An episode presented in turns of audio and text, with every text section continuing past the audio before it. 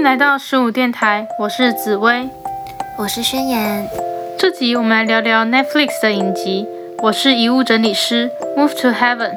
还没看过这部影集的人，可以去资讯栏看看我们写的剧情简介。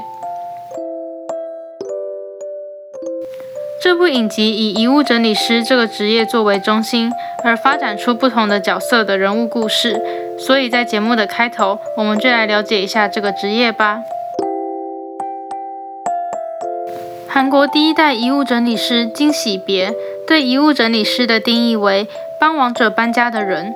剧中主角可鲁每次到王者家中都会默念自己的名字、来历等等，表达对王者的尊重。在默念的语句中，最后一句都会是“由我来为您进行最后一次的搬家”。根据金喜别对于遗物整理师工作的描述为：将亡者留下的痕迹清理干净，将遗物整理好交给家属，最后再打扫周边。与我们在影集里看到的相差不大。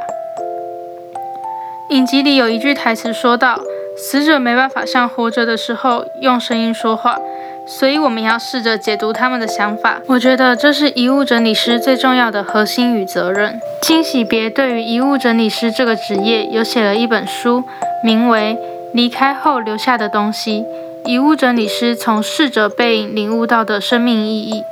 想深入了解的人可以再去网上查查看哦。在我看完这部影集的时候，也有去看了一些相关的文章。同为韩国遗物整理师的金晚，以餐厅服务生收拾餐桌来比喻，我认为十分贴切。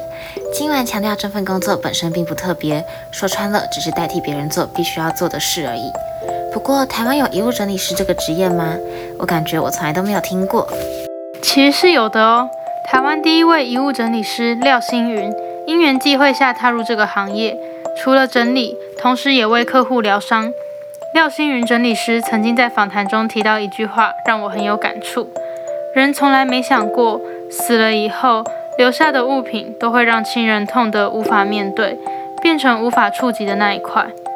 如果能预知死亡的时刻，你会想先整理你的物品吗？我觉得我应该会想要先整理，一方面可以在最后用心回顾自己的人生，了解自己完成了哪些事，还有哪些事是希望可以有人帮自己完成的。另一方面，我也不希望造成身边的人的困扰，因为就像影集里提到的，解读死者的心意和想法十分困难。所以我觉得，如果可以在生命的最后先完成整理这份工作，就不必让其他人猜测我的心意，也能更确保我的想法都有被好好传达。我的话也会想先整理好，或者都丢掉，不希望留下的人们看着旧物眷恋已经不在的人，回忆会永远留在心中。生者应该好好继续度过自己的人生。讲到这里，感觉有点沉重了。我们来讨论一下这部影集的一些角色吧。这集主要来聊聊上九叔叔，饰演叔叔的演员李帝勋。我个人认为跟这个角色很契合。出狱后，因为哥哥，也就是主角可鲁的爸爸去世，而成为可鲁的监护人，跟着可鲁一起经营遗物整理公司。透过经营这间公司，叔叔的心境上有了很大的变化。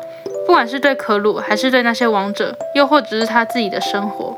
第一次看到叔叔这个角色的时候，我第一个冒出的想法是：让一个罪犯照顾一个特别的孩子，合适吗？而当我把整部剧看完后，再次思考提出的问题是：所谓罪犯，又或者有前科的人，真的都是坏人吗？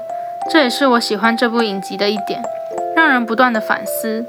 一开始看到的就是事件的原貌吗？这也是需要遗物整理师的原因。你片面看到的，真的是王者想传达的吗？绕回来，叔叔这个角色，宣言，你觉得他是怎么样的人呢？他第一次出场的时候，行为举止立刻引起了我的注意，因为他大拉拉的行为跟比较口无遮拦的说话方式，很容易让人对他产生负面的想法。但是很快的，他开始展现出可爱的一面。会在可鲁工作时想要协助，在可鲁遇到问题时担心。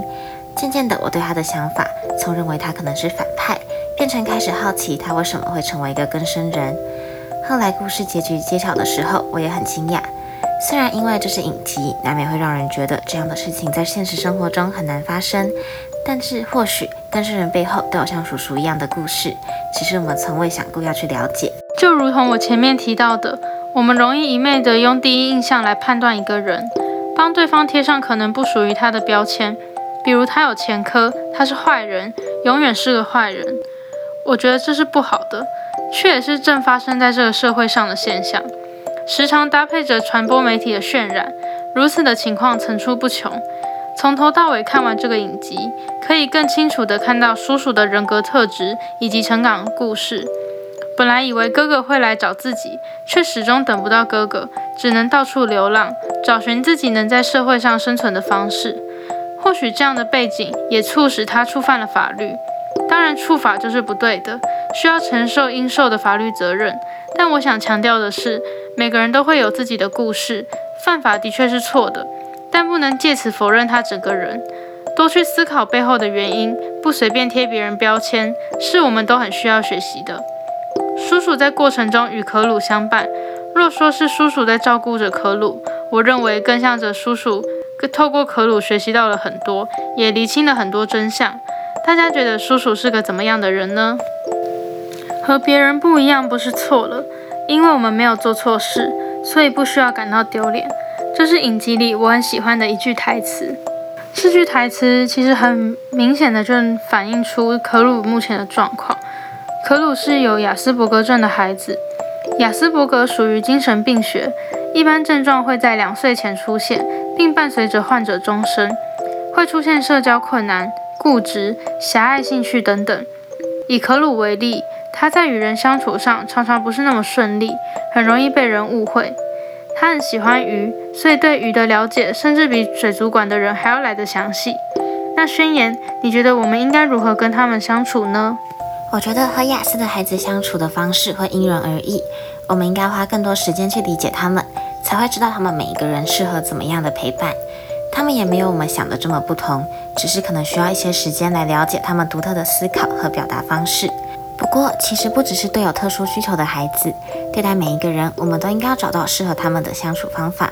这虽然很困难，因为我们每个人的生活经验跟想法都不同，但如果我们愿意花时间尝试，我觉得会让我们能够更自在地面对看似和自己不一样的人。我们也会发现，其实不一定要区分我们和他们。以可鲁而言，他也是很认真的在自己有兴趣的领域上努力，也很有责任感，很体贴。在了解这些事情后，我们可能就不会觉得可鲁和我们很不一样了。而如果在生活中遇到有雅斯伯格症的人，可以选择更直接的和他们沟通，并更有耐心的和他们讲解一些他们不理解的事情，不强迫他们接受自己的观点，这样或许能更顺利的理解他们。从这个影集可以发现，这个社会其实会有各种各样的人与职业，每个人都会有属于自己的故事。我们时常带有成见的去看待一个人，却没有完全的了解他。希望不管是听完这集的你，又或者是我们。都可以不随便对他人评论，用一样的眼光对待每一个有故事的人。下集我们会着重于影集内的几个案件来做讨论，请大家敬请期待。